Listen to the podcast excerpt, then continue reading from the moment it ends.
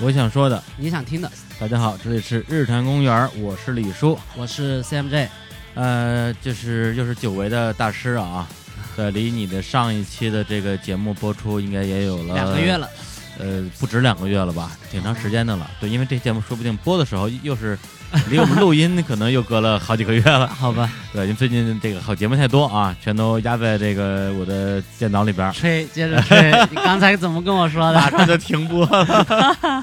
对，然后呢，就是上次咱们在深圳的时候，还是录了一期节目，叫做《如何拔高一个作品》。对对，然后播完之后，应该说反响还是不错的是的，啊、有很多的这个听众啊来留言说：“哎呀，想不到你们这么牛啊，连这个安妮宝贝都能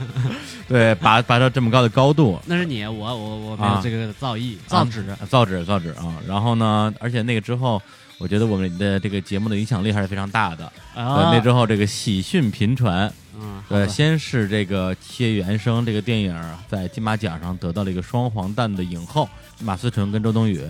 而且最重要的是，马思纯在领奖的时候说了一句：“哎，七月与安生本来就是一个人，所以我们俩一起拿奖是合理的，是应该的，是应该的。”对，而且当时我记得有人留言啊，说其实大师跟李叔也是一个 人，你们两个就应该合合体。 哎，太恶心了，这个画面太惨，不敢不敢想象。哎，好吧。然后呢，那之后就过了没两天儿，就在微博上又刷到一个消息，啊，是是是，就是我们那些节目里边我儿，也有看因为聊了三个东西嘛，一个科塔萨尔，一个切原声，一个是银井井俊二的导演的处女作《烟花》，嗯然后传到一个消息，就是《烟花》马上要改编成一个动画电影。这个动画监督呢，是我特别喜欢的一个动画的导演，叫新房昭之，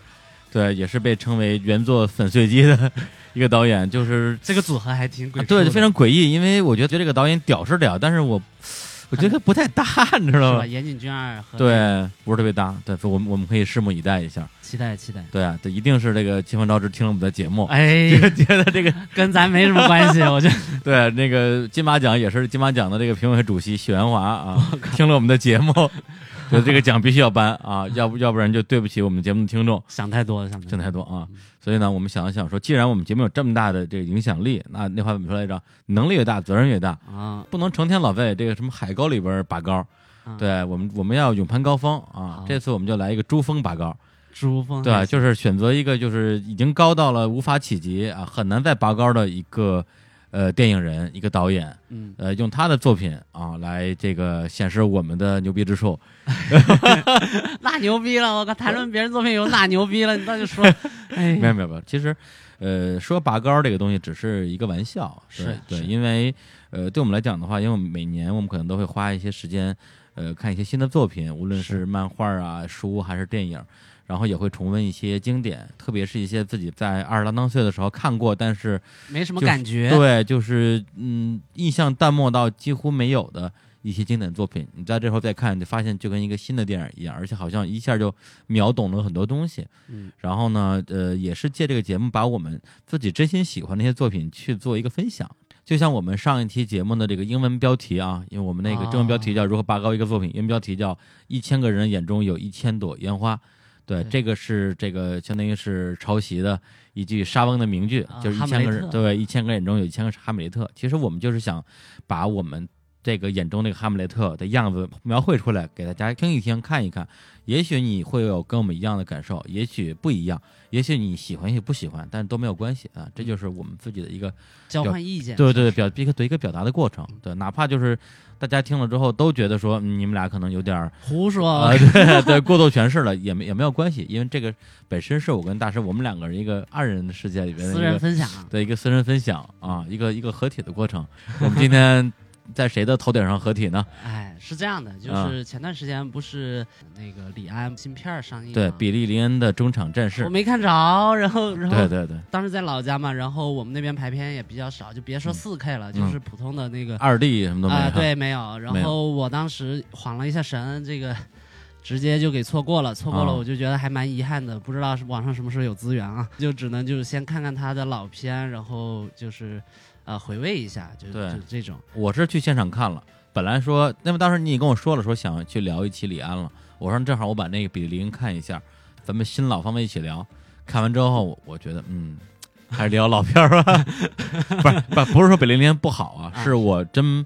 我觉得我没没有没有看没有看透。是吗？，对，就是啊我我没有看过哈，但是我嗯身边的朋友好像普遍反映，就是嗯喜欢的特别喜欢的那对种，对，不喜欢的好像也就觉得一般般。嗯，嗯、对我来讲呢，尴尬之处在于我既没有特别喜欢，也没有特别不喜欢，所以我觉得可能是我的那个阶段还没有到，啊还没有是到能够把这个片子看出一些门道的那个那那个时候，所以这个片子我以后以后再说吧。好的，好的，对我我是专门去北京，号称全球仅仅四家的那个其中一家的影院看的一百二十帧四 K，啊，然后花了。嗯买了四张票， 因为你们请朋友去看什么之类的，然后花一花了一千多块钱看一场电影，背着我偷偷看，不 行我。是啊，你们看得懂吗？瞎瞎呃是逼看不，懂啊，看了之后后悔 了。开玩笑，开玩笑。嗯，呃，怎么说呢？就是嗯一方面是我个人的话，嗯可能最近也在学习，以一嗯种学习的心态去呃观摩一些电影，就是编剧方面的知识嘛。嗯然后可能就是眼光和以前也不太一样。另外一方面就是，呃，岁数也到这儿了，就是我第一次看那个的时候。李安的这三部曲，其实我都看过，就就是是他的那个呃九十年代初拍的这个《父亲》三部曲，对大学时候就看过，但是是吧说实话，当时就觉得好像还故事还挺好的哈。嗯但是你要说多大感触，并没有，一些细节啊什么的也没太注意。嗯对，所以我想以一种新的视角的话，我们重新来嗯，回顾一下。对，炒一炒冷饭。对对对，那我先简单介绍一下这个所谓的《父亲三部曲》吧。呃，很多人可能知道他写过一本书叫《十年一觉电影梦》，嗯，然后之前写了他什么吃了很多年软饭啊， 然后媳妇儿对他不离不弃啊，然后终成世界大导啊，呃，就是他这个三部曲就是从他吃完软饭的这段生活开始的，因为第一部《喜宴》有那个那个传记我也看过，他其实挺、很谦虚这个人。啊你看他拍这三部，几乎是一年一部，然后能有这种水准的话，对对，我要是有那才华，我也吃软饭，而且吃得理直 气壮。但是他仍然很谦逊的嗯在对感对恩，对我觉得这真的对是一个呃心胸很宽大的一个人。所以他这个三部曲的第一部这个推手，一九九一年的，相当于是他的导演处女作，对第一部电影。然后第二部电影就是这个《喜宴》，然后第三部是《饮食男女》，然后这嗯两个的年份分别是一九九三、一九九四，嗯，等于说四年拍了三部，对，这个很厉害了。对，这这个实在是非常厉害，对，跟贾樟柯那个一年一部一样，爆砍三十加十是吧？非常厉害。而且我们要介绍的这个作品《喜宴》本身是拿到了这个柏林电影节的金熊奖，还有这个金马奖的最佳影片奖，就是相当于是他在早期的一个比较高的艺术成就吧。是为什么挑《喜宴》这部作品呢？嗯是因为呃，当然他推手和《饮食男女》都很好了，嗯，但是推手的话，可能他第一次执导这个电影，可能就是在影像方面啊，稍微还有点生涩吧，他那个画面啊或者怎么样，就没有后面那么成熟。对，然后《饮食男女》的话，确实也很成熟，各方面很均衡，嗯但嗯是他的人物脉络比较多嘛。有点复杂。对你拿出来讲的话，不如《喜宴》这么清晰。对对对，所以我们就挑了一部居中的作品，就是《喜宴》嘛。对我个人其实是更喜欢《饮食男女》了，对。但是在呃大师决定聊《喜宴》之后，我也是在这两天把这个电影重温了一下，嗯，发现还真的是很很厉害。是对，就是虽然它里边儿呃并没有像《饮食男女》里边儿，比如说有一个角色是让我那么的喜爱，有代入感，然后从因而打动我。但是在看这个电影过程之中，特别是一边看一边大师给给我 讲解说，你看这个镜头，然后看完之后，我会觉得说，哦，原来它里边除了所谓的这个剧情、表演、台词之外，有很多影片的调度方面也真的是非常非常厉害的。啊、是的，呃，在正式介绍这个电影的剧情之前呢，这个我先简单介绍一下电影的几个主要的演员啊，我觉得挺有意思的。首先，这个我心目中的男一号啊哈、嗯，对，就是演扮演父亲那个角色狼雄啊，嗯他也算是李安的一个御用的演员。对对，除了主演呢他的这个父亲三部曲之外，包括后来的作品像《卧虎藏龙》啊，他也都有参与。嗯一直到二零零二年的时候，狼雄去世。啊，我相信这个《父亲三部曲》就是推手《喜宴》《饮食男女》，大家只要看过任何一部，一定会这他扮演的这种特别的矍铄又倔强的这种老人的形象会印象特别深刻。是的，然后呢，同时这个片子的一个呃正式的男一号就是演这个狼雄的儿子这个角色啊，赵文轩。其实我不是特别熟，是吗？对，就知道是一个特别帅的呃奶油小生其实他演过那个《大明宫词啊，是吧？对听听说是，但因为我没看过嗯，对，就》，是归亚蕾也演了那个片儿，就是里头的母亲啊，就演那个狼雄的老伴儿的那个角色，对对对，对，然后这个赵文轩呢，据说他当时给李安试镜的时候呢，呃，闹过一些笑话，因为李安他当时对这个角色非常的苛刻，因为他演的是一个一个同志嘛。嗯然后李岩已经做好了说实在找不着人就自己演的心理准备了， 然后我我还挺期待 的。好吧，对，结果呢，最后这个赵文轩他当时是一个这种空少，然后就寄了一段自己的表演视频过去，然后李岩看了之后就乐的不行了，说跟屎一样哎呀，这哥们儿完全不会演了，就他了，哎，这有什么逻辑联系吗？这样才能显得导演牛逼啊，啊，是吧？是就导演就是要教演员演戏的，嗯，所以最后就定了赵文轩。然后这个女一号呢，呃，也非常有意思，就是金素梅，嗯啊，他当年呢是以一个艺人的身份出道的，他既当过歌手，也当过演员，但是除了喜宴之外，应该是没有什么特别的这个出名的作品。哦嗯然后他现在，或者说应该说很多年前就已经放弃自己的演艺事业，然后进入了台湾的这个政坛吧，嗯现在是台湾的立法委员，嗯而且因为他本身的血统是一半儿的这种呃大陆这边的血统，一半儿是台湾的原住民，好像是泰雅族吧，所以他而且他妈妈姓高，所以他现在把自己的名字呢就直接改成了高金素梅。嗯然后呢，很多的工作都是在围绕说怎么样去帮台湾的原住民去争取一些权益啊等等这些。而且这个我上网去查他资料啊， 查到一个小八卦啊，他曾经交过一个啊大陆的啊这个文才子啊，才子啊，一个文人的前男友啊，就是这个许志远老师。这个片儿里边儿得说金素梅还是非常漂亮的啊，非常的呃性感啊、有魅力啊，所以我也能够理解徐老师的这个可以的，可以的啊。这就是片子的几个主要演员吧。接下来呢，我可能就要去剧透一下这个电影的一些剧情，不排除有一些听众对于剧透这个事情还是比较抵触的。对，对因为我自己本人是完全不怕剧透的一个人，但是如果你对这方面比较有自己介的意这呢嗯个对比较介意的话，你可以先去把《喜宴》甚至把他这个三部曲都听都看完，再来听这期的节目。嗯效果更佳， OK，那行，剧情其实呃要简单说也挺快的，就是。张文轩啊，在美国念大学，大学毕业，然后呢，就是有一份很好的工作，就是而且成成为了美国人，已经有绿卡了。然后他有一个已经谈了很多年恋爱的一个同性恋人啊，就是塞门塞门啊，就是那个老外演的那个叫塞门。然后呢，但是他他父母都在台湾，就跟很多现在今天咱们呃中国大陆的父母一样，就是说啊，你怎么还不结婚啊？你不结婚，我们抱不上孙子，死不瞑目啊，全是那种。对，他说那怎么办？要不然就假结婚吧， 要不然就死不瞑目一 个呗。说假结婚吧。然后呢，正好他他本身这个赵文轩他这个角色呢，呃，在这个美国他是买了一些楼还是还是租了一些楼啊？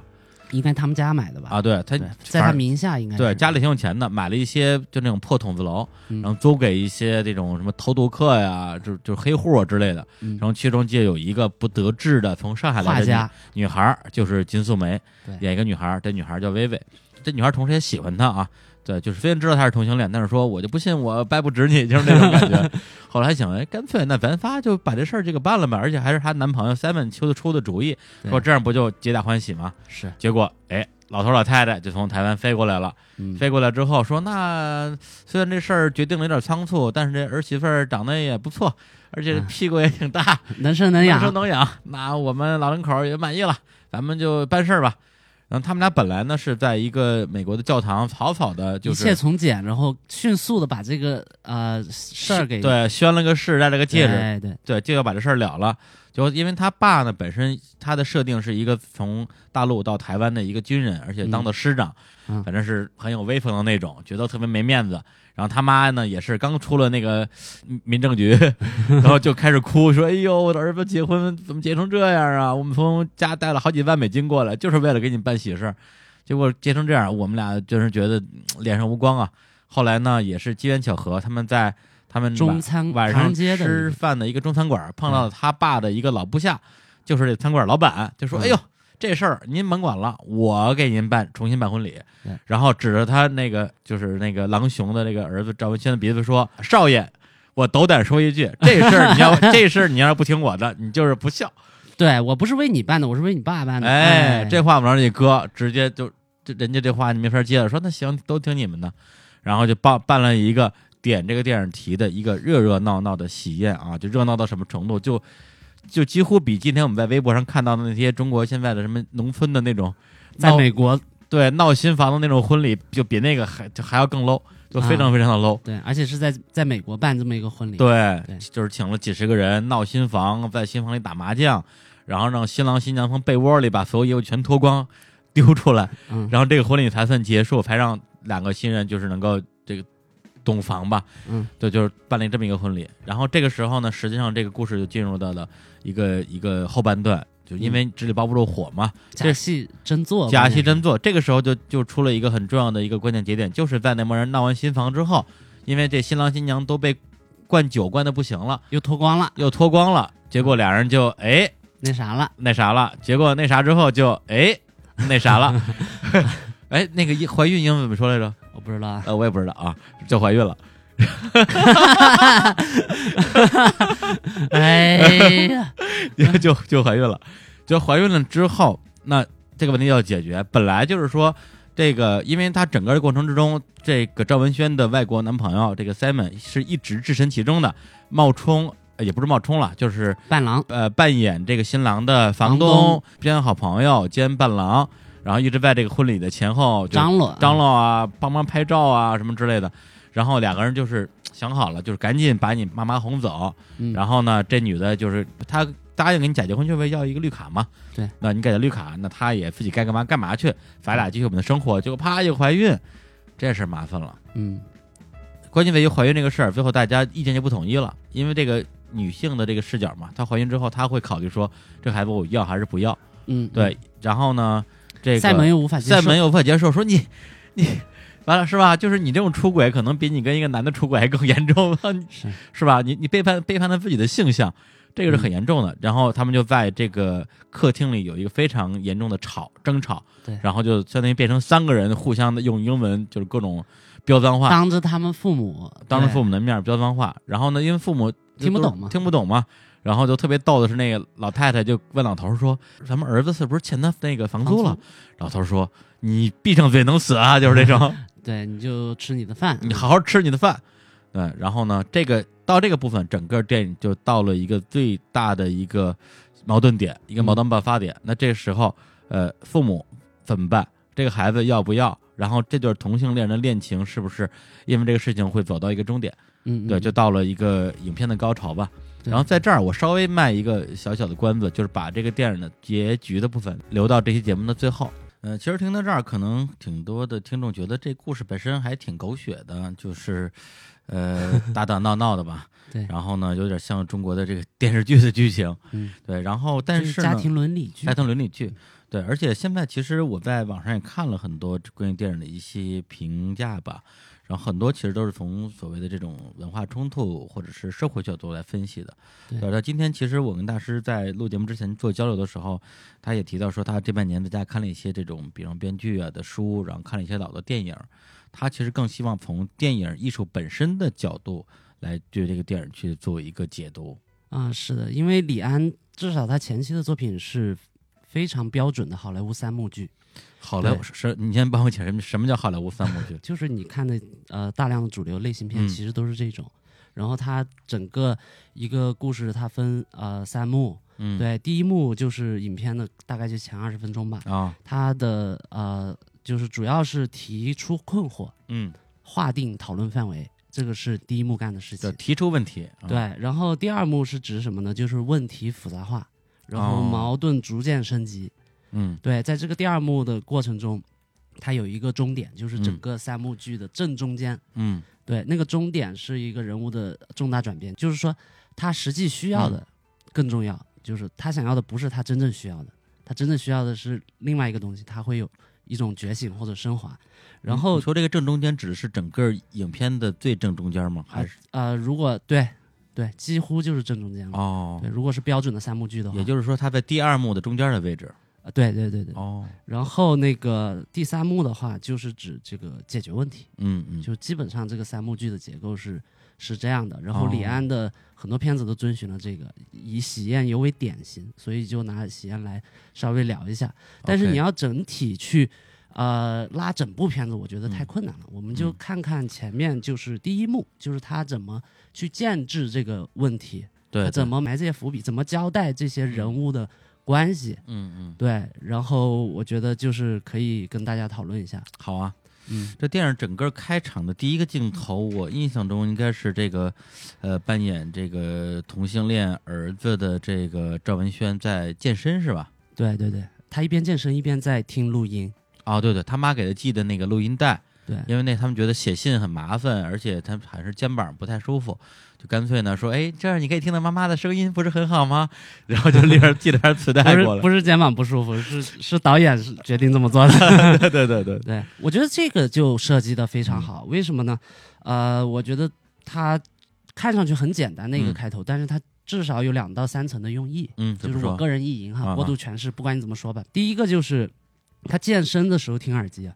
嗯这个耳机里是妈妈寄来的录音，对吧？嗯就是那些逼逼，就是、哎、儿子啊，你怎么该该找对象找对象是吧？啊对，然后就已经交代了，这个他是在海外，嗯对一个人，然后、哦，等于是把这个整个的设定通过他妈妈的话全给说出来对了。对对对，儿子一个人在海外，一直不结婚，爸妈很着急。对，说完了。对对，而且他他信息给的很有效率，你知道吗？这特别快。嗯，然后那个妈妈的话再配合身心俱 疲，对吧？ 对不对？他听着这个话，然后他一边嗯锻炼，就各种不堪重负的嗯样子，嗯，就也能去暗示他的心理状态。对。但是当时并没有点出他是同性恋这件事儿，只是他的表现就就好像每一个被逼婚的子女一样，说哎呀听得很不耐烦一样。对对对。然后第二就是，我觉得健身这个运嗯动方式，它设计的很好，这是肯定是一种导演的主观设计，或者说编剧的啊，设计。对对对这鉴于导演和编剧都是联系人，就是肯定是他自己是这样设计的。对， 他别的运动的话，他有交流，嗯他只有这个健身是没有的。嗯。而塞门的运动，你看他设计了什么？是打篮球，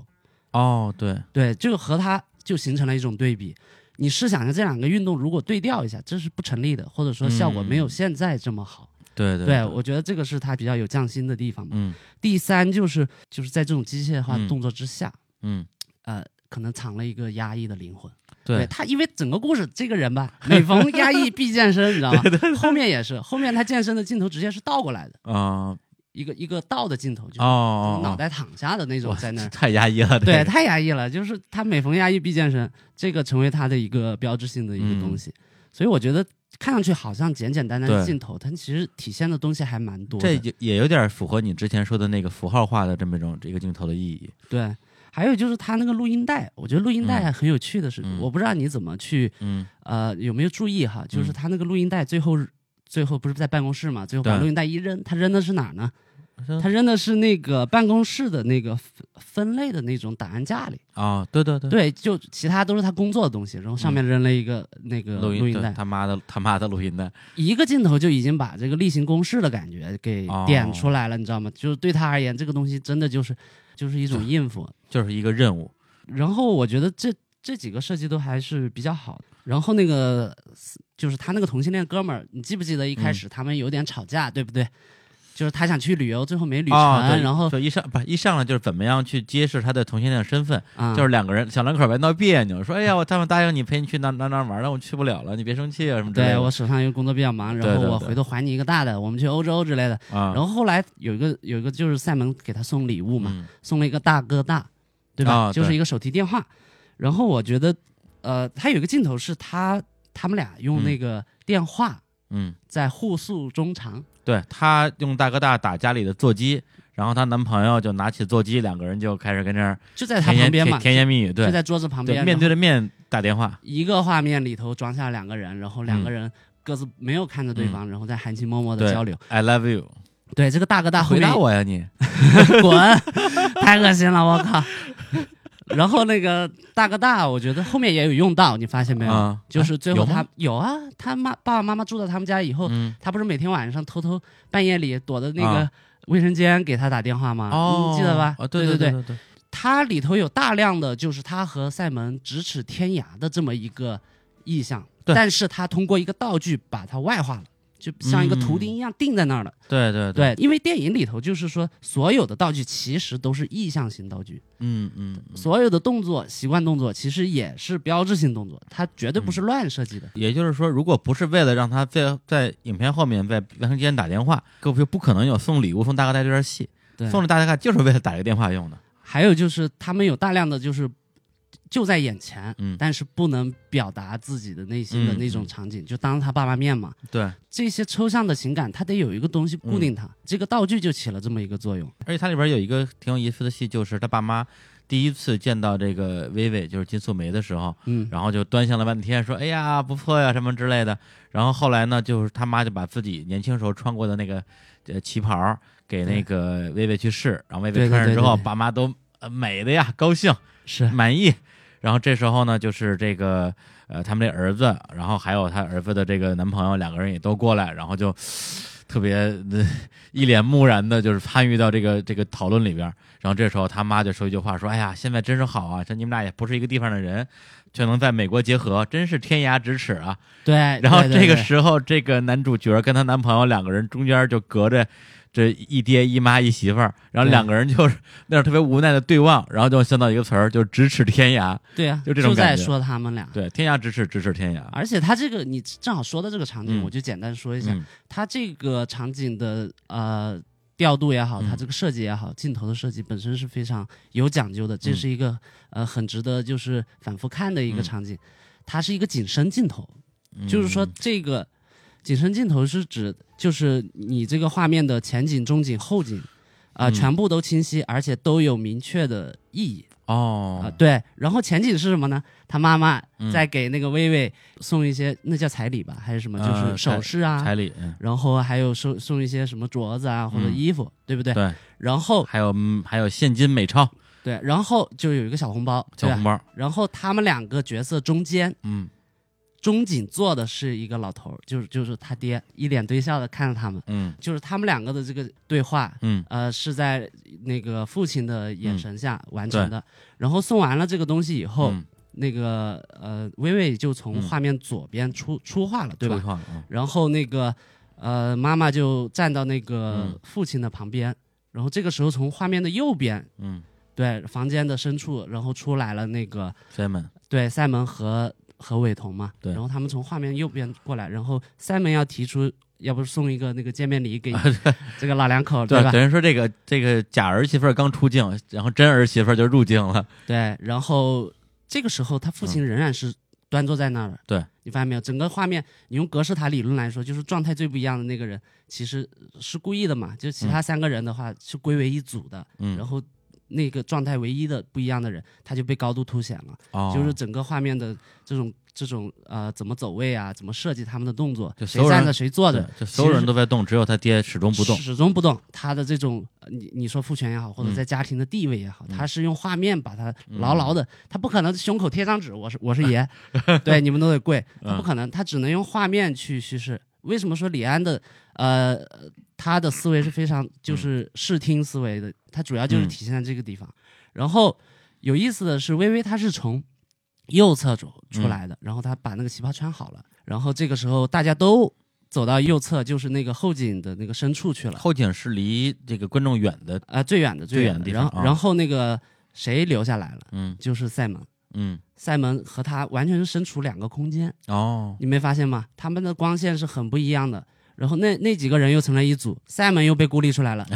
其实导演厉害就厉害，嗯我想孤立谁就孤立谁，我想突出谁就突出谁。哦，然后他们有个对望，再配合你刚才讲的啊咫尺天涯，然后再用啊大哥大这 么一一钉在墙上，嗯，对你，你看他的是多么清晰，这个嗯力量是多么强。而且就是呃，咱们看那个片儿的时候，你也跟我说一个东西，李安他有一个地方就是一个事情，他想让你知道，他就说好多遍，对，对一对遍听不懂我就说好几遍，这任何一个可能就是成熟的编剧啊，嗯我觉得他都是多角度嗯呃论证问题、论证观点的，嗯对吧？他的主要人物、次要人物、主线情节、支线情节，嗯就我们拿这个来，他都是反复打击同一个点的。嗯就我们拿前面，他有两个镜头，我不知道你注意到没有？嗯一个镜头是那个呃，伟彤在桥上遇到了一个同学，一个发小吧，啊他们好像是曾经是是认识好多年吧，对，就是就是什么从恨不得从小学到大学都是同学的那种，对然后那哥们儿又是一个那种自来熟儿，就拉着伟彤就玩命聊，然后伟彤也不愿意搭理他，对对对。然后塞门有一个类似的镜头，但是和他的表现是截然相反的，嗯嗯就是呃，塞门就有个朋友骑自行车来约塞门打球，哦，对，对，然后那个塞门就落落大方，他也、嗯他就跟他说那就去呗，然后、那个朋友还跟他说要不要把伟彤叫上啊啊之类对的，然后他说他应该不会去吧，什么嗯什么什么，反正就是显得就是这两个人的嗯社交维度的态度是截然不同的，嗯，就一个是退避三舍，一个是我行我素。嗯对，就是他们同样都是同性恋，但是你看一个镜头就把这两个人的态度给外化出来了。哦，我觉得这一点是他还比较厉害，效率很高，对，就对是效率，特别高。对对就因为你就不为什么说对你看哎你你仔细看那个桥上那个发小，啊他说你看上次见面到现在有多久了啊、啊他没有说具体的时间，他就直接说你看车祸对吧？我手手上四十多根钢筋，对然后脖子这儿还有什么？来看我的 脖子，不别别别别别，对我他只我我没兴趣这个台词也是故意的， 嗯他只是想表现他们太久没有见面了。啊，还不能背上贴上纸，我、我对所有人哦都爱答不理嗯对，我很孤绝，绝，对我很孤绝，他只能用这种特别迅速的方式嗯去外化这个问题。嗯然后他不是最后还是他妈妈嘛，嗯开头就是录音带里头逼逼、嗯就说你应该去相亲，我们给你安排了谁谁谁，嗯，然后让他在美国见了一个唱歌剧的歌剧女，对对吧？特别二逼就是他妈说我们台湾有个什么高级交友俱乐 部，然后非常贵，但是呢绝对能找到你想要的啊对。然后他就想我怎么能定一个标准，他们家肯定找不着。然后定了一个说这得双博士，然后学什么物理的，然后呢会五国语 言，会唱歌剧，然后就结果弄真 找上，就真找了一个，对，然后然后他和这个歌剧女有一段呃嗯见面嘛，嗯然后他们俩就就开头两个人都挺冰着的，挺冰着的挺装逼的。然后他还说自己啊，我哎我还挺喜欢歌剧的，对对对对对。但其实好像除了帕瓦罗蒂什么也不知什么道，都不知。道， 但是这一次约会被破坏了，是因为当时有一个角色叫薇薇嘛， 对，就是金素梅演那个角色，对，薇薇是他的一个房客。嗯然后见薇薇交代薇薇这个角色的时候，他也极有效率。嗯你，发现没有？他去找薇薇的时候，短短的那可能就两分钟吧，就是那个剧情去收房租那段剧情，对，收房租那段剧情可能就两三分钟，嗯但是他说说明了三件事儿：第一，嗯他是个画家；对，对，第二，他是画家就是有点边缘人嘛，不对成功的画家不。成功的话就二，第二就是他勾搭伟彤，嗯啊就是他对伟彤是有意思的。而且明知道他是个同性恋，还在勾搭他，对，这些都是对今后假结婚都是非常重要的信息，他等于提前就已经做好铺垫了。然后第三个就是他是需要黑绿卡，他对他黑在美国，对他需要绿卡，嗯，对他短短的这么一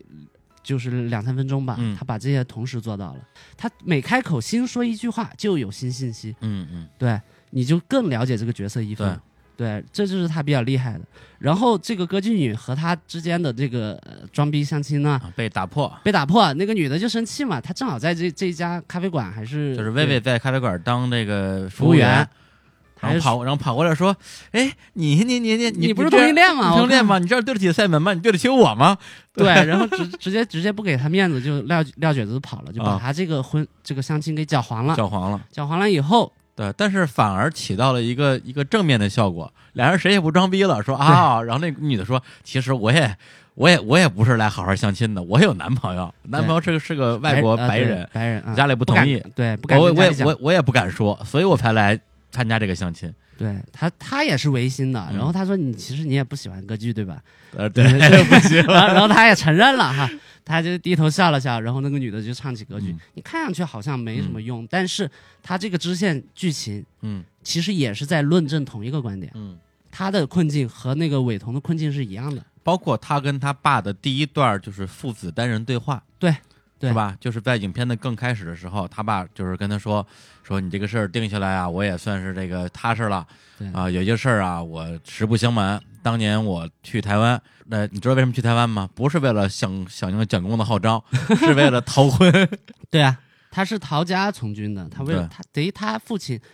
他这种看上去好像不是很重要的一句闲聊，其实还在论证这个观点，嗯，就是伟彤的困境，其实就是所有人的困境，对，就是在这种亲子关系中，亲情的分量太重了。嗯我们个人的观念和老一辈观念又不同，嗯然后我们就是如何自处，嗯，主要人物、次要人物、嗯主线情节、次要情节，他都在反复打击同一个点。哎对，对就一句废话没有。我说一遍不行，我说两遍，说两遍不行，不说三遍，我就不信你反应不过 来，你知道吗？ 方方面面的，就是论证一个观点，这是得益于他自己清晰的主控思想，就是对他对主题的把握是非常准确的。嗯，它这种准确不仅体现在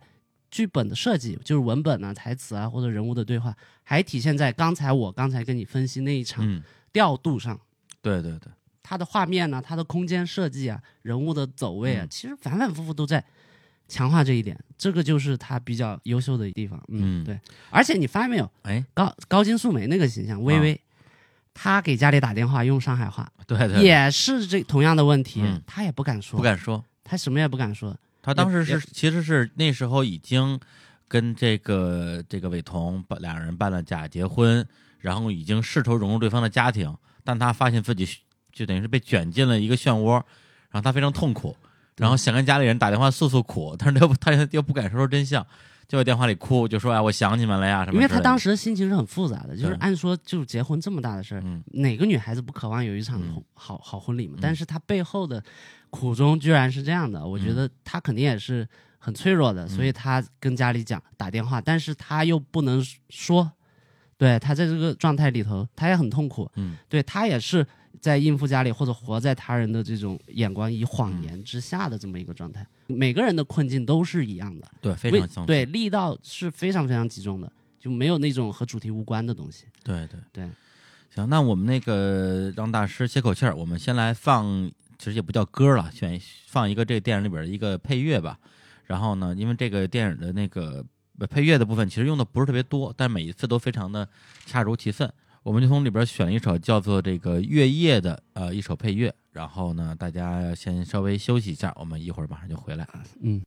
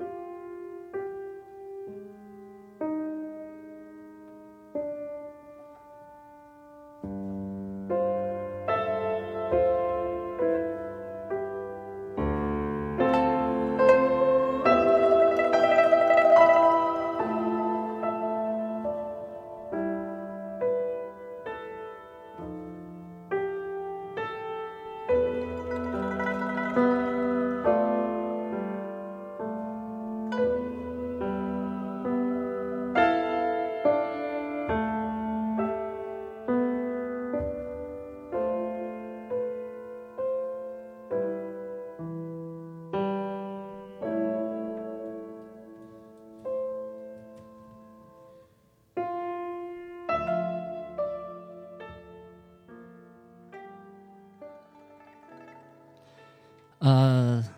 刚才噼里啪啦说了一大堆嗯哈，嗯还是蛮激动的，真是。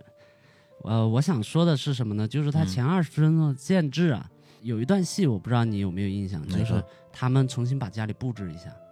呃，就是他爸妈来之前，对啊、他把墙上那些什么裸男的画都摘下来了。很有意思，啊这些元素都不是说乱设计的，嗯就是说，呃。一方面，你刚才说的那嗯种裸照吧，它嗯可能有解放天性的意思。然后最后他换上去的照片全是正装、特严肃站对那儿的那种，啊他也听着是对，想用这个图像去外化一种啊、呃对比吧，我觉得，嗯然后而且他挂那种中国字画呀，嗯，也和那个微微是个画家，你发现没有？他是一个哦西洋画家，对对，也是两种观念的一个文化符号的一嗯个嗯对比。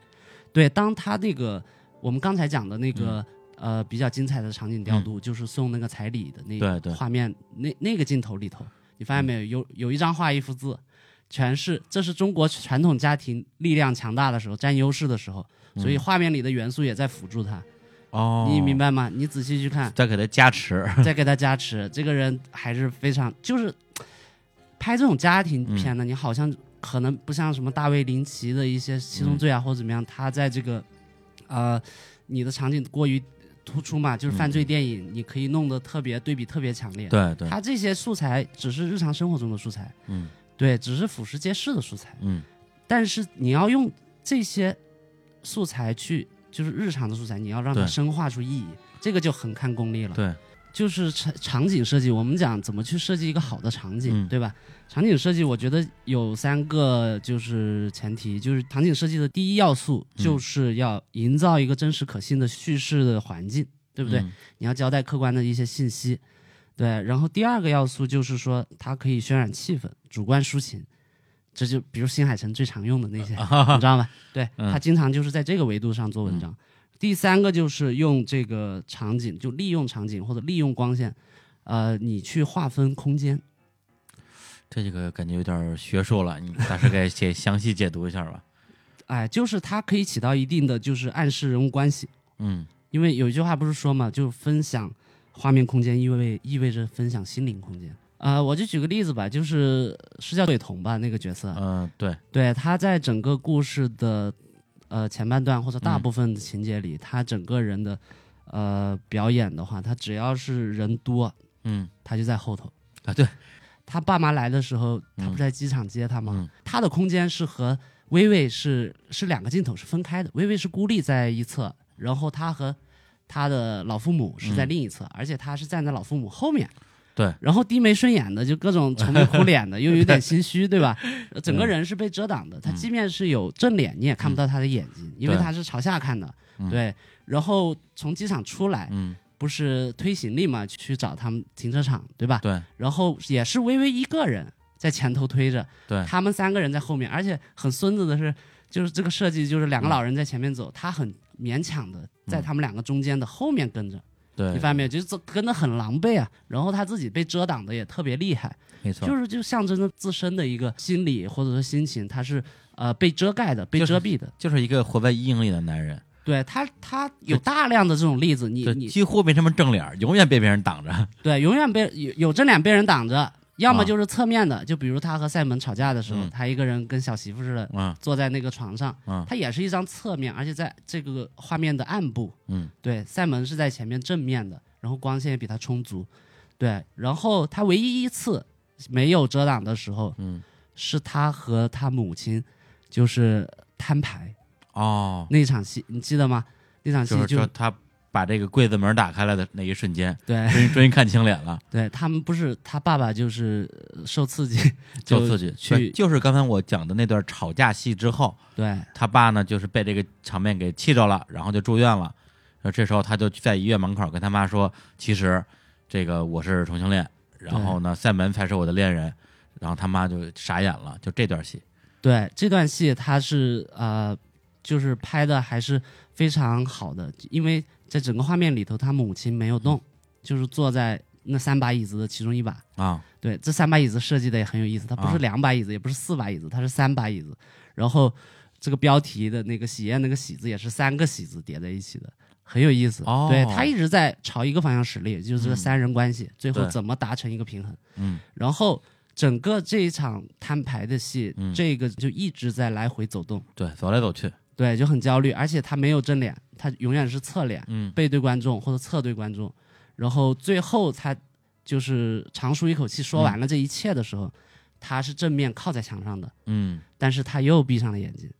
你发现没有？就这人真是真是憋屈啊！包括包括整个婚礼也是这样的。对你对你在婚礼过程中，你可以看到大量的就是他被裹挟，对，被绑架的这么一个镜头。就比如喝那个莲子汤，对吧？啊，对，然后我相信导演要是真想给他创造空间的话，嗯他镜头一定能避开的，一定能给他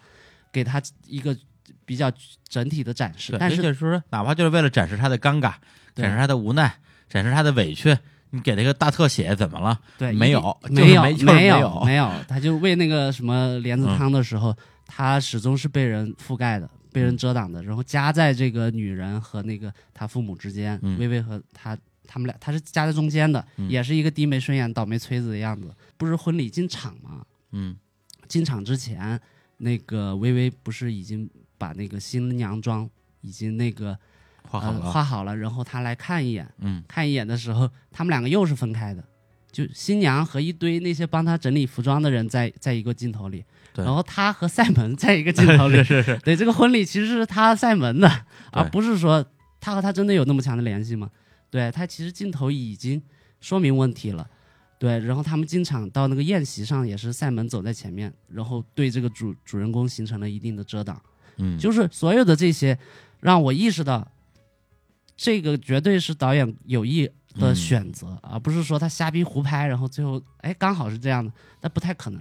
对，就听你说这话，其实有一点儿这个所谓的外行看热闹，内行看门道的感觉吧。嗯呃，插一句啊，因为我最近做的工作呢，跟这个影视行业还有点儿关系，对所以最近经常去跟一些国内的一些比较知名的摄影指导会有一些交流，呃，包括也去现场看了一些他们拍戏的这么一些这个呃工作吧。然后就是有史以来第一次有了这种所谓镜头语言的这种这种这种意识，对，就这种意识，包括。呃，前段时间我看那个动画片《空中杀手》的时候，我都会意识到，哎，这是一个特写，这是一个中景，哎，这是一个航拍， 一个动画片，我说哎，这航拍啊这这是一个航拍，航对，但我就会想说，他这段为什么要有一个航拍？这段时间为什么这个时候为什么要给这样一个空景？你会去从镜头去解读这个东西，是的，因为有时候我们不是有句话嘛，嗯就是说动画里你看到的一切都是别人设计过的，对但是电影里不也是如此吗？嗯，对，只不过它这种东西可能比较隐晦，你不太不太嗯直观能那么清晰的，就是把它摘出来。但是、啊因为但是我嗯我觉得是这样，因为动画里边的所有的东西都是你一笔一笔画出来的，所以它其实不太存在瞎画的情况。但是电影呢，的确有呃些、存在瞎画的情况啊。是吗？也有啊，就比如新海诚的那 个，你的名字里头有一个啊就是休息室、那个什么，嗯呃，那那是他们一块啊儿在捯饬那个电脑，然后啊，在、在拟定那个计划嘛，啊啊就是如何用那个警报去啊把那个对村对民搞走。然后整个画面里头又乱七八糟塞了很多嗯有时代意义的一些什么嗯什么索尼随身听吧，反正就类似有时代符号的，但是那些没有对它的叙事进行帮助。啊说我个人觉得意义不大，啊，就是它确实它唯一起到的意义就是增加了时代感或者质感，但是没有镶嵌在整个叙事里头。嗯我也就是它这种动画的一种表现，跟你拿一个电影镜头去瞎拍其实是一样的。一样的，一样嗯的，你一定要结合你的叙事，你一定要从论证你想表达的主控思想的角度嗯去设计你的一切。对，说白了就是这也样。就是说，我当我需要设计一个镜头的时候，我需要这个屋里出现什么东西，它就出现，对，对，而不是说我找到一个屋，屋里有什么就刚好就有什就么有什么就顺带就拍拍什么吧。了。对，嗯你是尤其是那种日常的生活题材的嗯的这种戏啊，嗯，你要你要拍好，我觉得真的还难度还蛮大的。对对啊，西安还有一个比较厉害的地嗯方，它就是它很会用那种画面，因为任何一部电影都是这样的，嗯就是你刚开始有一个困惑，对吧？你会有一个镜头来说明你的困惑。我觉得好的嗯电影一般都、都符合这个规律。对，然后这个镜头高度概括了你的困境，然后最后结束的时候，嗯同样有一个画面来回答你这个困惑。嗯就是它解决了以后，它也得有一个画面来呼应，来 answer 它。对对，喜宴很标准的地方在于，它开头建制的时候，它有一个画面；嗯它故事到终点的时候，就是它呃想要的让位于它实际需要的，就是故事的整个终点。就比如说，我打个比方哈，什么嗯叫想要的让位实际需要对？窦唯彤的想要的是什么？是应付这个父母，然后就通过一场假婚姻把父母对付走就了，完了。对但他实际需要的是什么呢？他得坦白自己的心计，然后对和父母建立这种真正意义上的沟通，这就是一个转折。嗯这个转折他给了一个画面，就是故事的终点，就二分之一处，他们婚礼结束以后，嗯然后那个老父母嘛和赛门都离开了，嗯然后窦唯彤和他的呃新婚妻子就是啊微微、两个对人在走廊上注视着他们离去，然后这个时候音乐响起，嗯，这个画面我相信很多看过这个片子的人都有印象。对对，因为它是它为数不多有配乐的时候了。嗯，然后一个正面镜头，疲倦的二人正对着镜头，然后满那满个脸喝的通红，对，然后微微就醉的就靠在他肩膀上，这就是一个呃标志性的镜头，它就说明了整个故事就是接下来要朝着另外一个方向发展了。嗯对，就是后面接下来就是关于什么怀孕啊，然后关于撕逼啊那些东西。结束的时候，他又有一个画面，发现没有？嗯正好和这个形成了对照。哦，结束的时候是他们三个人，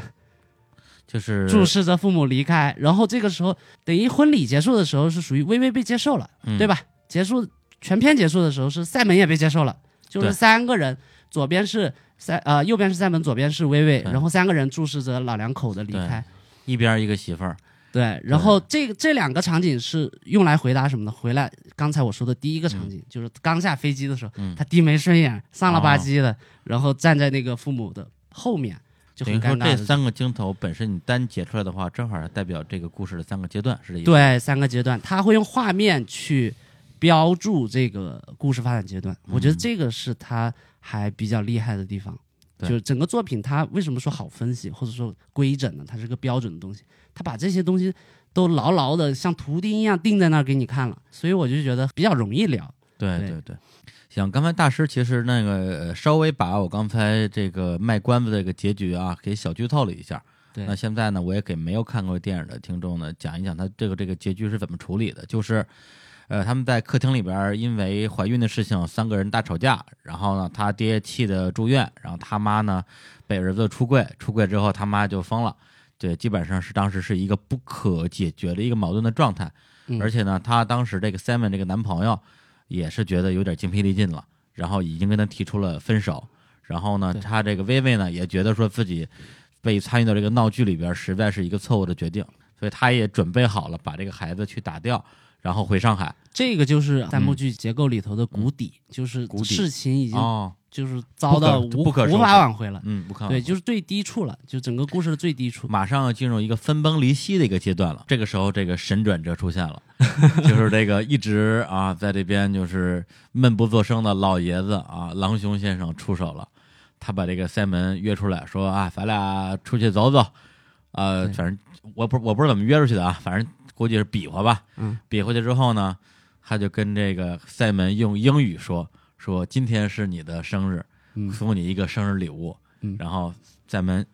就有点没反应过来，拿过那个生日礼物红包，就是对，发现里边是一沓美金，就是当时这个老太太给儿媳妇儿的那个红包。对对，就是里边都是一沓美金。他遇到两件事儿，第一个是给儿媳妇的红包怎么到我手上了，第二就是你丫会说英 语啊？对呀、你你感情你全听 得懂。对，因为当时这个太可他怕了。对，因为当时他们在撕逼的时候，啊这场戏设计的也非常好。他们在撕逼的时候，就塞门为什么会怒，嗯就是因为怀了孩子嘛。嗯，对，然后他们在吃饭的时候大吵一架，嗯然后这个调度也非常精彩。嗯一开始是在、呃室外，嗯，从室内朝室外拍，然后再从窗子里你可以看到两个人吵起来嗯了，然后气势汹汹的塞门就往屋里走，然后伟彤从后面跟上，塞门就当着父母的面大骂，就是说嗯对我在我自己的房子里，我就想说自自己的对语言，我然他后妈我他妈想享受是什么？就全是就是各种脏话。对，然后后就那是个女的也出来说想想要这个拉拉架，然后男的说他妈的他想操谁就操谁，但是他妈不带套这个傻逼，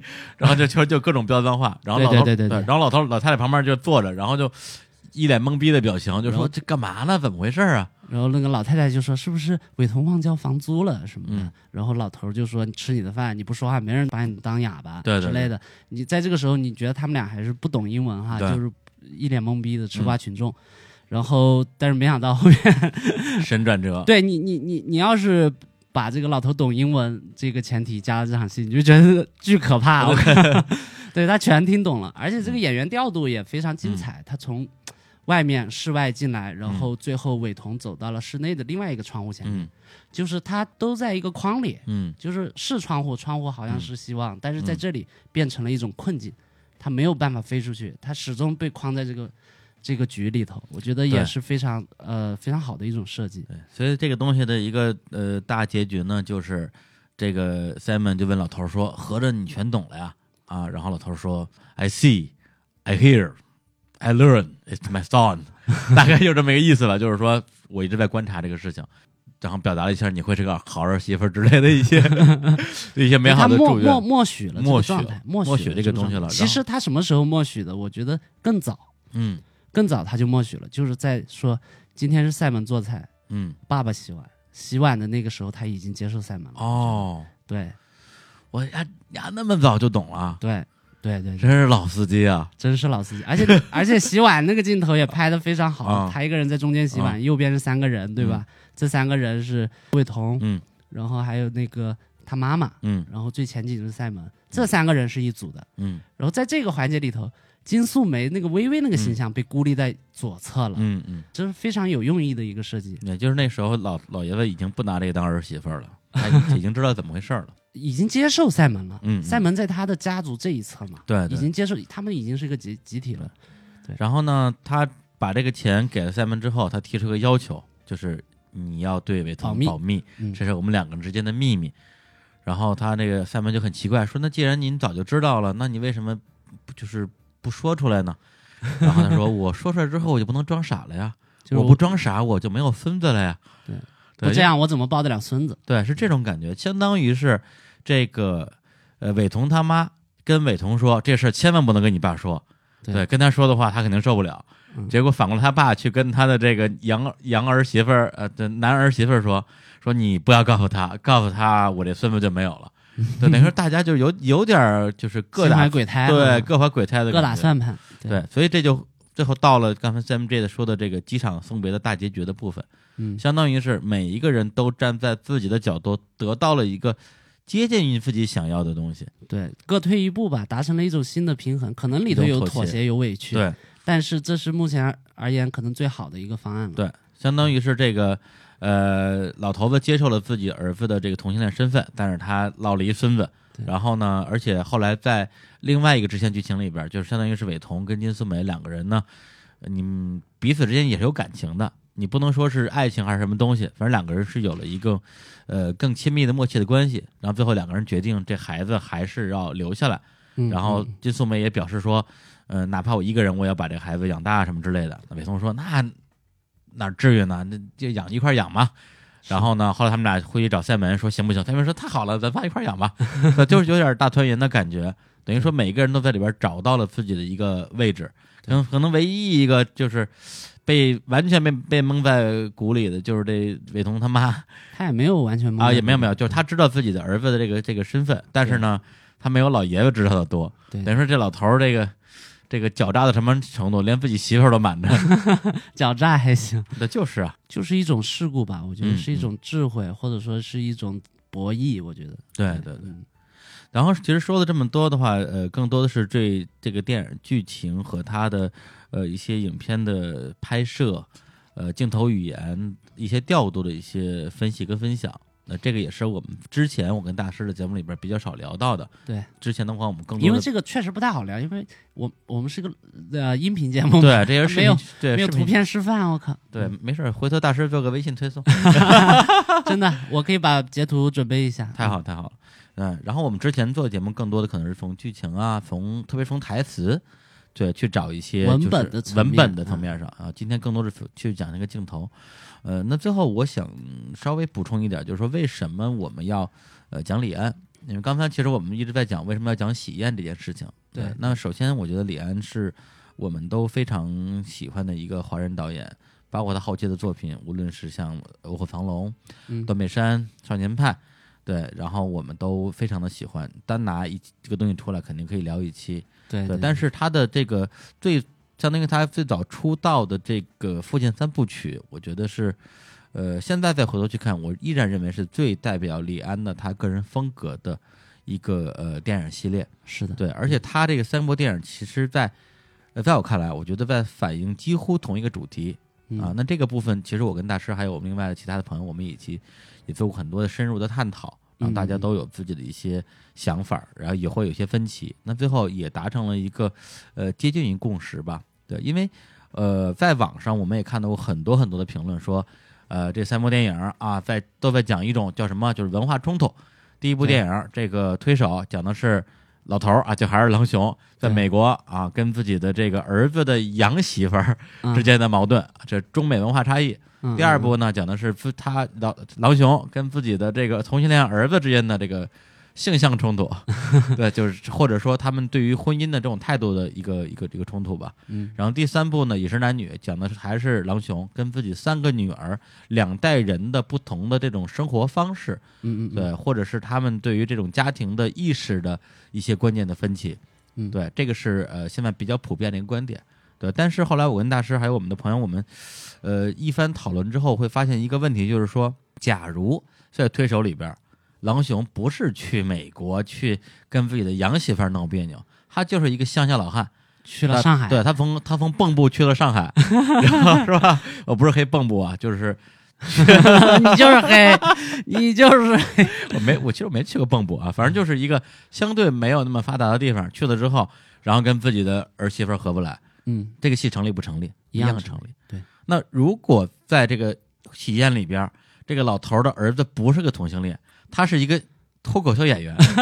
他是一石个 不老， 板，他是一个不成功的脱口秀演员。这个嗯故事成立不成立？一样成立，完全成立。对对，所以从这个东西你反过来说的话，所谓的什么中美文化差异，什么这种什么同性恋不同性恋，其实都是一个表象或者是一个幌子。是一个讨巧的一个外皮儿，我觉得对他接住了一些就是很容易引发关注的社会话题，没错然后他利用的手上的素材，呃，是一些很现成的文化符号。就是社会话题指的是，就是你刚才说的那些嗯什么现代社会下传统家庭模式的瓦解啊，东西文化冲突、同性恋议题之类的，它确实也比较讨巧。然后文化符号就是象征中国文传统文化，什么太极啊、中国饮食啊、 对对对，传统婚宴啊，这全是符号。哎，这还真全的是是符号，还什么真京真剧的四化之类的就不说了。在叙述方式上，我觉得李安还是偏直白的，嗯这一点在台词上体现尤为明显。嗯嗯。至少在这三部曲里头，他有点不点破不痛快司机。嗯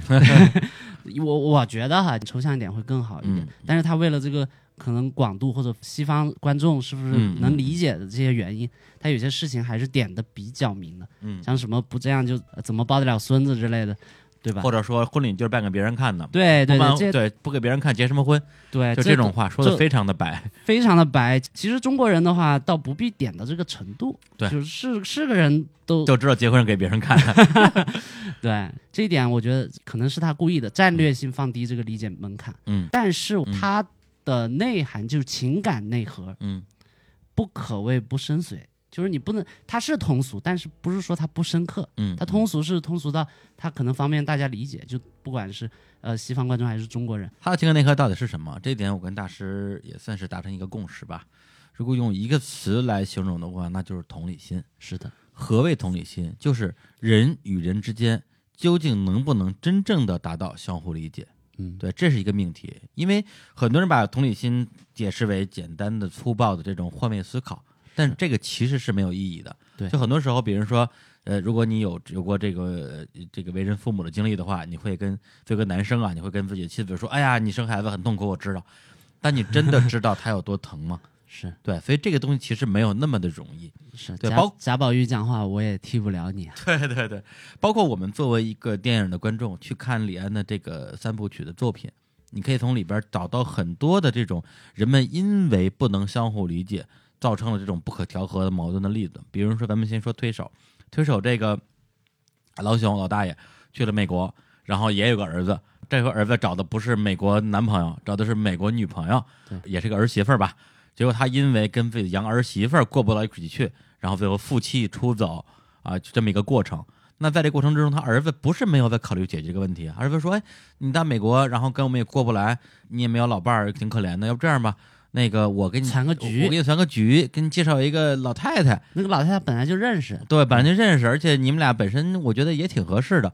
你说是不是一番好意？发心绝对是好的，有一段戏就是他们一家老小去爬这个山，然后爬着爬着的话，就是等于说所有的儿子呀、闺女啊、什么孙子啊孙子全没了，就剩下一对老头老太太在后边气喘吁吁。然后其实就给他们俩创造机会嘛，对但这个时候呢，这个老太太突然之间就一屁股坐在这个台阶上，就开始哭，哭什么呢？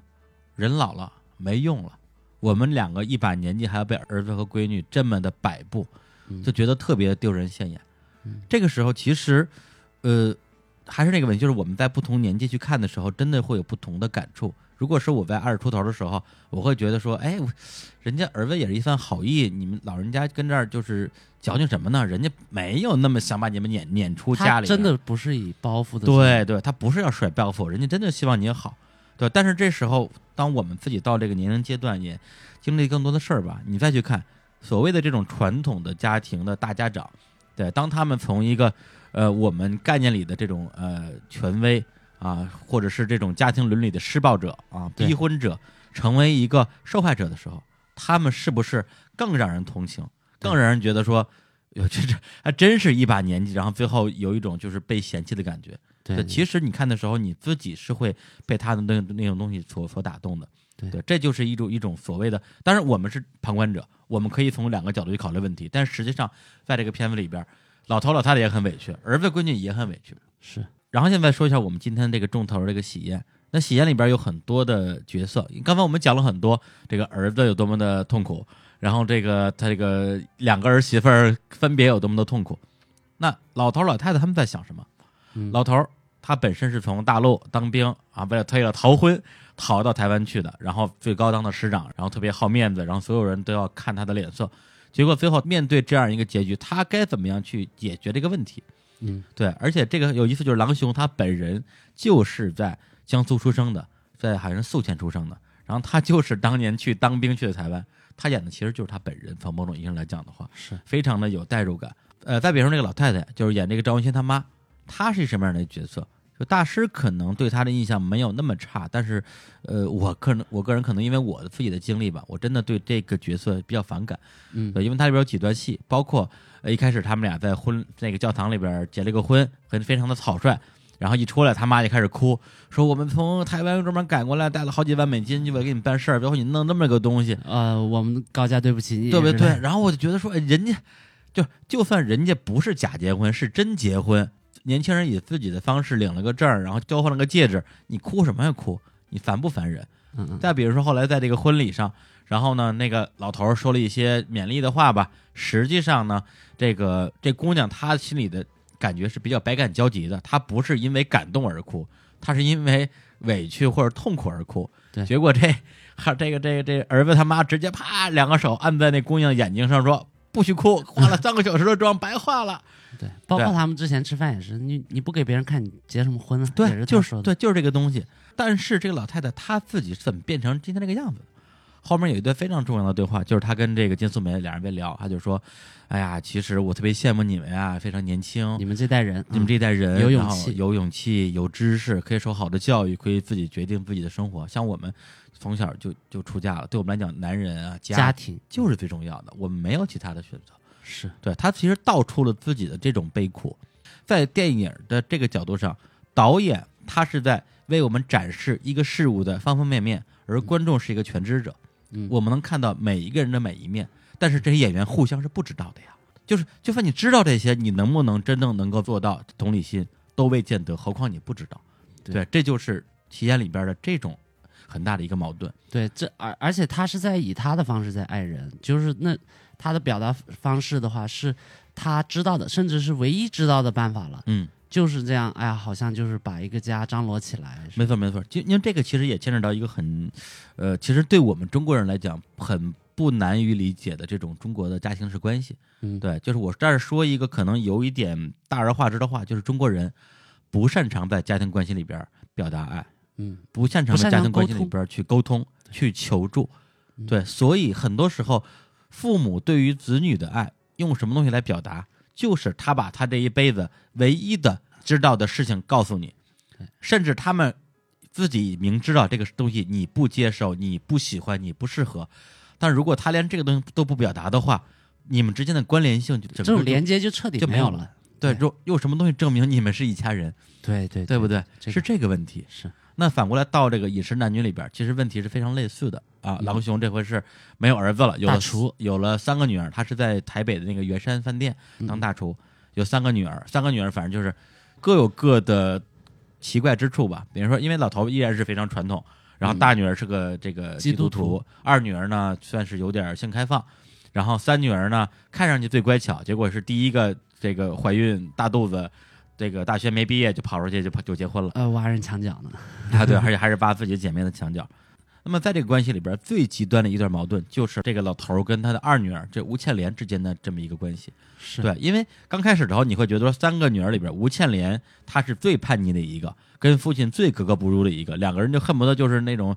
就王不见王，一见面就要不然拌嘴，要不然吵架，要不然冷战。但是你越往后看，越发现吴倩莲是所有女儿里边最像她爹的一个。对两个人从性格，两个人从喜好，两个人从习惯几乎一模一样。是而他们俩这么如此相像的两个人，为什么会搞到最走后到就是这一步啊，对完全没法对话？就是因为他父亲认为说，我是一个厨子，然后我的女儿二女儿也喜欢做饭，但是我觉得女孩就不应该当厨师，对，我就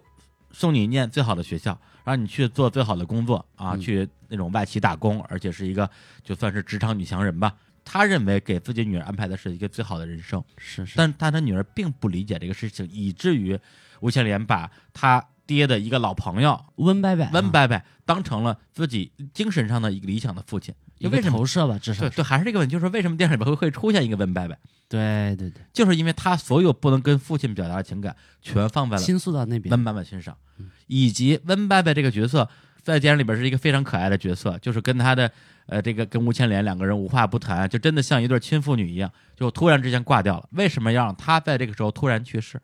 也是要给吴倩莲一个冲击，让他甚至去考虑，就是说。他相信他的父亲的心里住着一个温伯伯，因为他在他小的时候，他父亲就是温伯伯那样一个人。对对对，他希望在他的父亲像温伯伯一样，因为他父亲已经查出有心脏病之类的，在像温伯伯一样骤然离世之前，能够把那个本来的父亲找回来。嗯，对他们之间的矛盾其实是这个矛盾，所以这就是说，李安在他的这个几部不同的电影里边，如何来展示被绑定的、无法逃脱的亲情关系里边，人们相爱的人们因为无法理解而造成的这种矛盾和痛苦。而且他试图在每一个电影的结尾给出不同的一种解决方案，解决方法。像那个，比如我们拿推手来说，我嗯觉得这个名字还挺挺逗的。推手，推手，其实它整个解决方案就是退手嘛。啊，对对谐音谐音，啊，最后这个父亲嗯啊、做出的选择是什么？就是和自己的儿子儿媳保持一定的距离。对，并不是说最后大团圆，啊没有然后大没有家住没在有一起，然后跟儿媳关系特别好。一笑泯恩仇没有的，对没有嗯然后最后他有了自己的可能相对独立的生活，他也重新找到了自身的价值，比如对教大家打太极什么对的。对对，然后在这个情况下，他再次和陈阿姨相遇。没错儿，而有趣的是，他这个结局的设置，就是说他们并没有说就是呃摆脱了这种家庭的束缚和这种嗯，绑架以后，他们就走在一起了，没有就。是就是，甚至是说如观众所愿的，最后啊，这个老蚌生不是老蚌生 舟，就是对就是啊，老老树逢春，对，但呃，观众确实是看到这一刻的时候，可能会希望他们在一起，但这同时也是一种警醒，我们不也是在用自己的三观去做出判断吗？对，这是不是我们作为观众的一种一厢情愿呢？嗯，嗯对不对？人家就是好朋友了，或者说怎么样又怎么着呢？不一定说这两个人非要在一块儿，然后嗯才是一个大家圆满的一个结对局。对对，我也觉就是得在这里边，它是一个呃所谓退守的方式，给出了一个模糊的圆满结局。然后其次在那个喜宴这个作品里头，就是关于喜宴的结局哈，我觉得网上啊，或者说有一些嗯很多种解读，对很多种解读，就是他最后过安检的时候有一个啊，么就是最后那个呃，相当于是他的儿子和两个儿媳妇儿，然后呢送老头老太太去机场，然后嗯呢老老头过安检，然后这时候他就像一个啊太极高手一样，高举自己的双臂，来了一个白鹤亮翅，对，就好多人就说这是啊、就是传统家庭观念和西方现代的这种生活方式进行碰撞以后，他的一种失败。投降了对，。这是投降。但是我觉得他其实，我我觉得他没有什么可以投降、嗯可投降的哈，他自己也达到了目的。对他算的多精啊！ 最后对呀、然后他也达到目的呀、他、嗯他的刚到美国第一句话是什么？是能生能养，对吧？对，这最后结局是确实确实会。他这个传宗接代的这个目的，高家辉谢谢你嘛，对吧？嗯这对是达到呃实现对哦了的，因为他最后是跟他两个儿媳妇儿分别说了一番话，先跟自己的这个男儿媳妇儿说了一下说，大概意思就是说感谢你这么多年对这个我儿子的照顾啊，以后也要继续拜托了，就比较情真意切。然后这时候转过身来对他的女儿媳妇儿说。高家会感谢你的， 完全态度不一样。对，所以我觉得他其实就是通过一种博弈，他达到了一种新的平衡。你不对能简单的说他输了，嗯，对，它是有条件的妥协，这种妥对协不全是一种负面的那嗯种，它尽量在形成一种全新的可能家庭伦理关系。对对嗯对，对，这个这个是呃，可能喜宴的一个关键字。然后呃，饮食男女的话，就是它的关键字是什么？是改变。呃、很讽刺的就是嗯最、最第一个想逃离家庭的、二女儿，最叛逆的那个二女儿，居然成为了接替父亲的呃，就是调换到父亲那个位置。变成了一个小家长。对，当二女儿真正站在父亲的角度上的时候，她可以更加放松的面对这一切。对你发现没有，她一开始状态是非常紧绷的，没错没错，对，女强人，然后在家里，然后看别人眼色也也对吧，嗯说话也比较冲，而且跟他的大姐关系也不好，对跟他爹关系也不好，跟谁关系都不好。嗯对，但是最后她比较比较释怀的看待这一切，我觉得。正是因为他两个位置都待过，对，所以他才能做到这一点。也就是说，一个是退守，一个是妥协，一个是换位，他给出了三种截然不同的解决方对法。包括像吴倩莲，她最开始就是刚刚我提到的，就是她爹不让她做饭嘛，就第一是她爹不给她展示厨艺的机会，第二个呢就是说她没法在家里找到一个恰如其分的位置，最后她变成一个家长，她可以像她爹一样，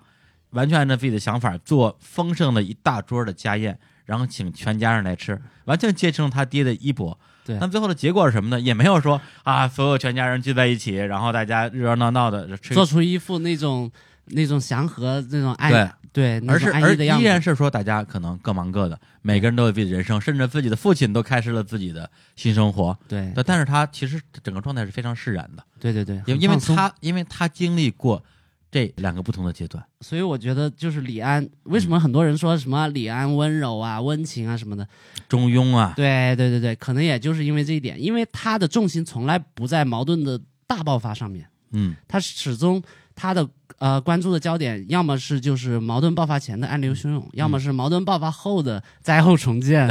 对，矛盾本身没有什么可讲的，这也是他最不像好莱坞的，就是他从结构上嗯特别好莱坞，对对嗯对，但是你好莱坞的话，你得有高潮啊，你得第二个情节点，你得把这种矛盾推到顶嗯峰，起码你得 互相互相正面撕逼吧。对对嗯对，嗯但这这个角度上他没有这么做，我觉得这是他特别呃中国的这种感觉。嗯，呃，其实刚才说这么多呀，再回到“同理心”这个词儿，对，其实正因为刚才我们所说的那么一个结论，就是人和人之间终究没法儿完全站在对方的角度去考虑问题，嗯所以才需要一种叫做同理心的东西，就是我没法儿去体会你的痛苦，但我知道你的痛苦，我们有没有可能一起来想个办法？啊，这个是办法是可以是是可以是退手，可以是有可条以件是的妥协，可以是妥协，也可以是换位。对对，它其实是提李安那个电影，它里边其实是通过不同的电影的结局的处理，给了我们一些就是用不同同的理角心度解决问题的不同的维度，情感为它是主。这样一个问题。你说到这个的话，我其实想到我有朋友跟我讲过啊，就是关于心理治疗的一些东西。嗯，对吧？心理治疗里边有两个非常呃经典的治疗方法吧，第一个叫空椅子，就是嗯在你对面放一把椅子，椅子上坐的就是给你造成最最大大的的痛苦。精神压力和痛苦的那个人，你有什么话现在说，你就当他在这儿，你说。嗯，对，有的人可能就到这一关的时候就已经崩溃掉了，嗯，对嗯他突然突然突然之间就发现自己说不出来，或者有太多的压抑的情感需要去爆发。是然后第二种东西其实更有意思，就是你假定你就是坐在对面的空椅子上的那个给你造成精神压力的那个人，你想对自己说什么？就是这个东西。对，嗯这种嗯其实我觉得为什么在心理学上他会用这种方法去配合治疗，我认为这就是一种练习同理，心的训练，一种练习。对对对嗯、所以呢，就是呃刚才听我跟大师云山雾罩地聊了半天，啊有可能有点晕，我们俩自己都有点晕。但是，如果大家需要一个提纲挈领的呃一个总结的话，就是爱不能救世界，嗯因为以爱为名的这种伤害比比绑皆架是，比比皆是对，比比皆是。只有同理心才能救世界。那什么叫嗯或同者理心说有嗯同理心的爱。对才对能对对对，对因为之前也有朋友说过说，没有同理心的爱就不是爱。哎对我觉得这个说法呢也有点点绝对，有对极端了啊，有点极端了，因为呃，其实我们自己都是在传统家庭长大的子女吧，嗯很多时候父母的一些爱的表达方式的确没有同理心，但他真的是爱，是对你没没法，啊你按这个标准，那东西全世界没爱了，几乎就没有什么爱就了。没爱了啊。对，所以就是说，怎么样用同理心去爱，其实我觉得是李安他的这几个作品表达的东西。是，对，然后由此的话，我们其实也非常推荐大家，呃，把他的这个《父亲三部曲》呃回去之后，无论是看过没看过，都可以再再刷一遍。如果是从我们的节目里受到一些启发的话，嗯他后续的经典作品，包括像《卧虎藏龙》，包括《断背山》，我对觉得也很有重看的价值，因为他很多电影讲的其实同一件事儿，对，是就是李安就是那个李安，嗯，对。其实说这么多，包括从这个剧情，从他的这个电影技法，还有一些形式内核吧，去做一些我们的一厢情愿的提炼，嗯也是想说，既然这个电影看就看了，那有没有可能从里面，呃，有多一点的收获？啊，说回来，同理心这个东西，它是不是 像我们一样，所谓的好像看得挺明白了，你就能做到？但那我个人这个坦言说，我真的是做的非常差，到现在为止，呃，无论是跟这种所谓的亲情啊，包括一些可能身边的很亲近的人，很多时候你真的完全做不到，都别说感同身受，你连说 OK，我知道你现在的心情，我能够为你做点什么，连这一点可能都做得不够好。对，所以我觉得这个呃每个人人生终究是自己的人生吧。对，李安的作品的一个妙处在于说，他并没有在展示一个矛盾之后，以一个简单粗暴的方式给你一个所谓的价值批判，对价值批判或者是一个光明的结局，嗯，嗯而是提供了一些刚才我们像我们所说的一些不同的维度。不同的角度、不同的思考，对，对你在这个过程中可以去做一些观察和做一些思考，好吧？那我们那个今天讲这个从李安的喜宴吧，然后嗯也把他的这个三部曲，呃，挂到了一点，然后呢，也希望对我们的听众有一点点的帮助，然后也非抛常砖引玉吧，只能抛砖引玉，这真的你又真的一波流带走比赛了，太恶心了。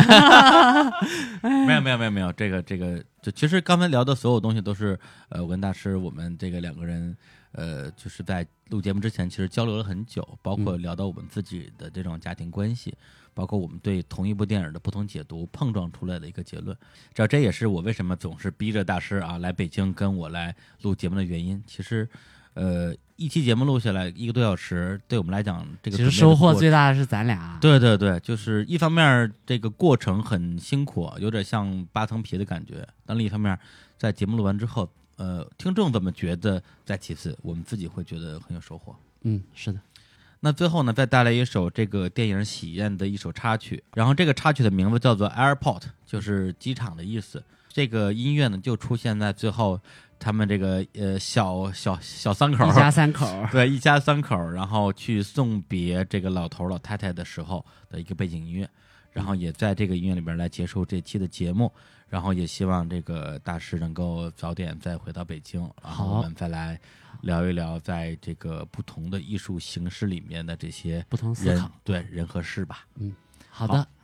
跟大家说再见，好，观众朋友们， 听众朋友们，拜拜。拜拜。嗯